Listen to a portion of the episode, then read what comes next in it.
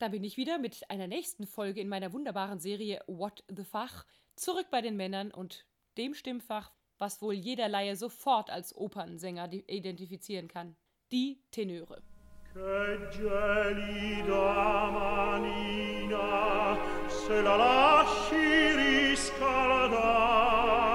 Che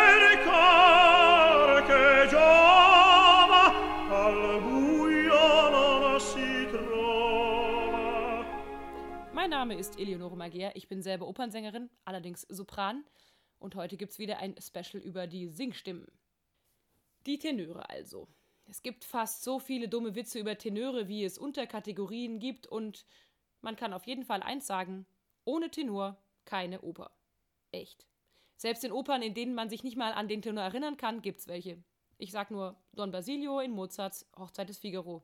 Ich frage mich schon manchmal ein bisschen, woran das liegt, aber Tenöre haben oft auch so, ja, so eine leicht penetrante Stimme und können, selbst wenn sie vielleicht nicht die schönste oder einschmeichelndste Stimme haben, trotzdem herrlich Nervensägen spielen. Und die weiteren Witze über Tenöre und Dummheit kann ich übrigens null bestätigen. Da gibt es immer so witzige Witze, dass dann eben da so viel Hohlraum drin ist und deswegen der Ton so gut klingt. Also ich kenne persönlich diverse Tenöre, die an Genauigkeit und Buchhaltungskünsten sofort auch beim Finanzministerium anheuern könnten. Und charakterlich kann man auch sagen, sind Tenöre sehr unterschiedlich ob es sich um die schmachtenden Helden der italienischen Oper handelt oder eben um die Spaßvögel oder auch Charakterschweine. Von allem was dabei. Gehen wir es auch wieder systematisch an, von leicht nach schwer. Fangen wir mit dem hohen, leichten Tenor an, meist mit sehr guten Koloraturen, nicht so viel Tiefe und wird auch nach dem Italienischen oft als Tenore leggero genannt, leicht. Findet sich vor allem als Liebhaber in den italienischen Opern des Belcanto, die nur so vor Gefühl triefen, und manchmal sogar über das berühmte hohe C hinaus singen müssen, wie zum Beispiel in I Puritani von Bellini bis zu einem hohen F, das ist eine Quarte darüber. Grandi,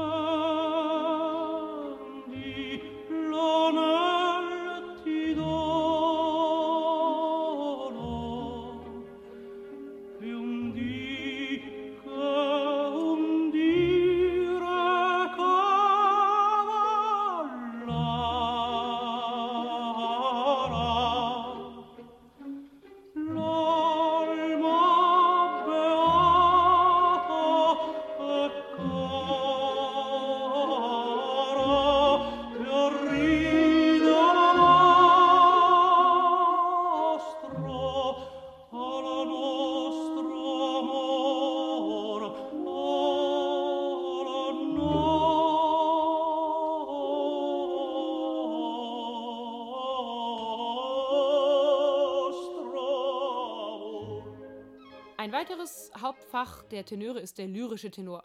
Hier finden sich die meisten Tenorrollen, die auch dir sofort was sagen würden, wie zum Beispiel Tamino in der Zauberflöte, Alfredo in der Traviata, Lenski in Onegin, Rodolfo in La Bohème. Diese Stimmen sind schon tragfähiger und größer als die des Leggero, haben aber auch eine wunderschöne Höhe bis hin zu einem berühmten hohen C. Das ist das eingestrichene C auf dem Klavier ziemlich in der Mitte, wenn du davor sitzt.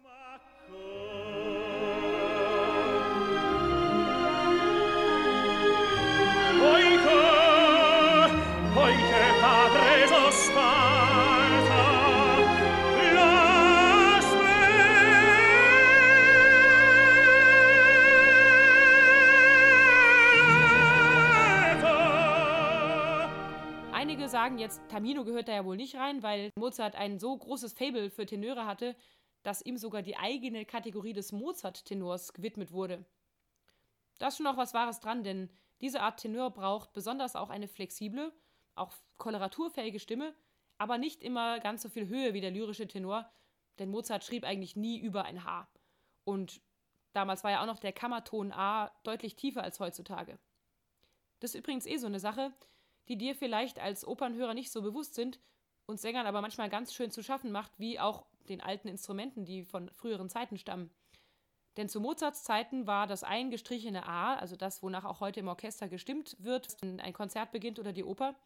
Und dieses eingestrichene A war damals bei 432 Hertz und heutzutage ist es allgemein 10 Hertz höher bei 442 Hertz. In manchen Städten, die berühmt für ihren brillanten Klang sein wollen, wird manchmal das A sogar bei 446 Hertz eingestimmt. Und es macht sich echt bemerkbar. Ich habe ja früher ziemlich viele auch sehr hohe Rollen gesungen, unter anderem auch 55 Mal die Königin der Nacht, ja. Und da kann ich dir sagen, dass es durchaus ein großer Unterschied war, wenn ich das in Wien mit 446 Hertz zu singen hatte oder ob man sowas singt mit historischen Instrumenten aus Mozarts Zeit bei 432 Hertz. Aber kommen wir zurück zu den Mozart-Tenören. Ich liebe ja ganz besonders die wunderbaren Arien des Ferrando aus Così fan tutte oder Don Ottavio aus Don Giovanni. Weil ich finde, Mozart hat so oft Arien geschrieben für Tenor, bei denen die Zeit wie still steht und der Tenor eben kurz, wunderbar, philosophisch, schön singt und wir einfach nur zuhören und genießen können. Jetzt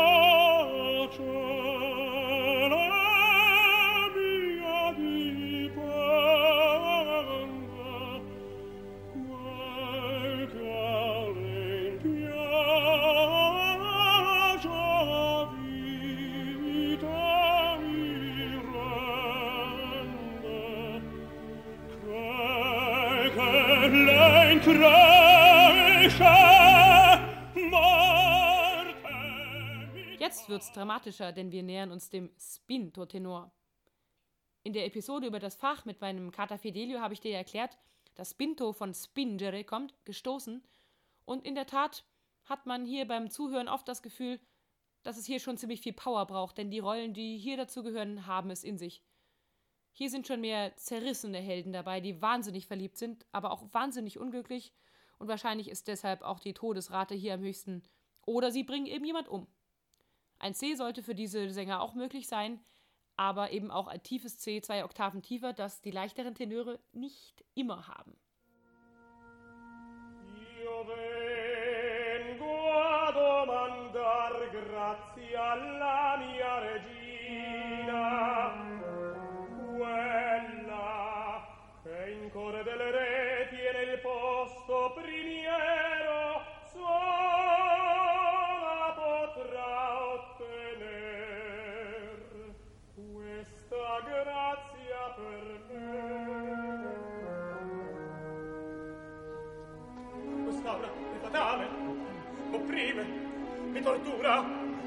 mestier, una fettura, che parte, un mestier, un darmi faccia il re nelle piante. Mio figlio! Utarlo, ma no! Ma quel d'altra volta, Che dice che non reggo, pietà, capacitante, pietà!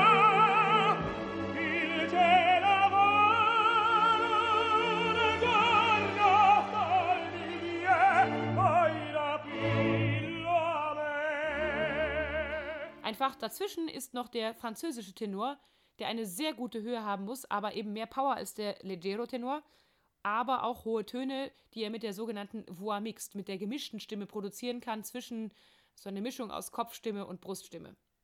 Rossini hat hier zum Beispiel den Arnold in Guillaume Tell geschrieben, der dann auch weitergeführt wurde von Giacomo Meyerbeer in seiner Oper Les Huguenots mit der Rolle des Raoul oder Robert le Diable und auch Faust Gounod zähle ich dazu, ebenso wie den Desgrieux in Massonets Manon.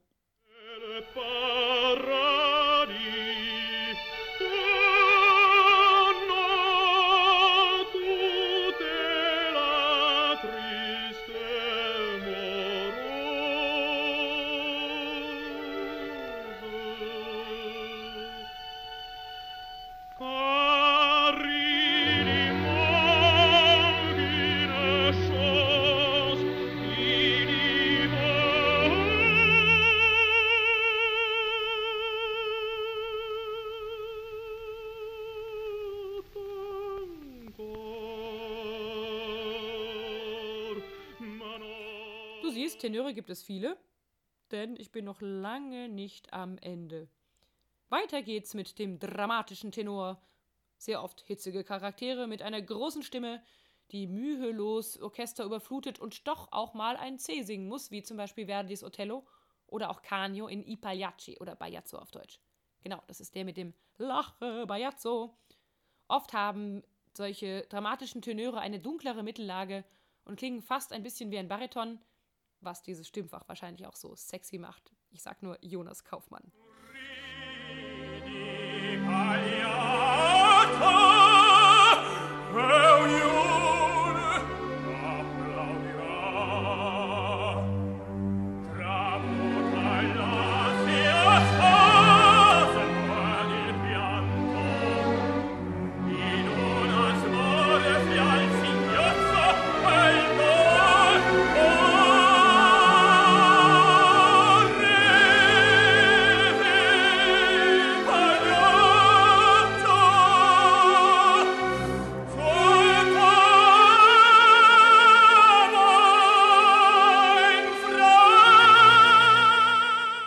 wenn das Ganze dann auf Deutsch ist, kriegt es auch einen deutschen Namen und wir nennen es den Heldentenor.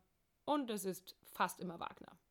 Naja, nicht ganz immer, aber ziemlich oft. Zum Beispiel gibt es hier berühmte Helden wie Lohengrin, Tannhäuser, Parsival oder Florestan in Beethovens Fidelio, um nur ein paar zu nennen. Ich würde dann noch eine kleine Unterteilung machen innerhalb dieser dramatischen Heldentenöre, denn es gibt eine echt extrem kleine Zahl an Tenören, die in der Lage sind, noch schlimmere Partien zu überleben. Ich denke dabei zum Beispiel an Tristan in Tristan und Isolde oder Siegfried in dem Ringzyklus. Und nicht umsonst sind das wohl mit die bestbezahlten Sänger weltweit. Das Besondere ist hier einfach, dass die Opern bei Wagner immer so lang sind und man den Tenor über Stunden leiden und sterben sieht, aber eben nicht sterben hören will, weil er nicht mehr singen kann. Die Tristane, die es gibt, sind oft aus dem Baritonfach gekommen, weil sich eben viel in einer eher tieferen Tenorlage abspielt.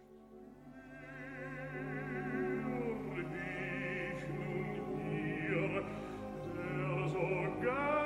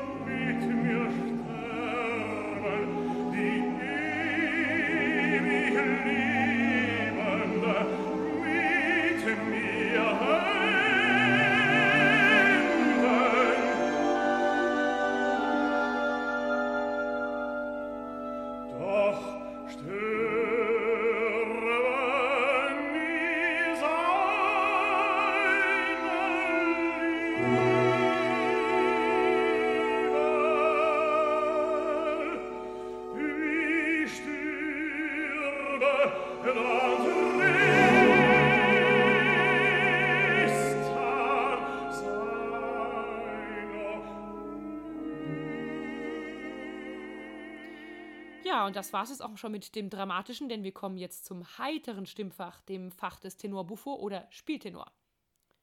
Hier finden sich nun endlich all die Knalltüten, mit denen sich so herrlich auf der Seitenbühne rumblödeln lässt. Ich nenne jetzt mal keine Namen und die oft sehr spielfreudige, athletische Typen sind. Mozart mochte sie wohl auch, denn er hat Klassiker geschrieben, wie den Pedrillo in der Entführung aus dem Serai oder auch den Monastotes in seiner Zauberflöte. Aber die Liste ist lang. Triquet in Eugen und Jägin, Guillot in Masnes Manon, Don Basilio in Hochzeit des Figaro und, und, und. Nein, ach nein, es sei gefragt. Ach nein, nein, nein, es sei gefragt. Nein, es sei gefragt, es sei gefragt, es sei gefragt,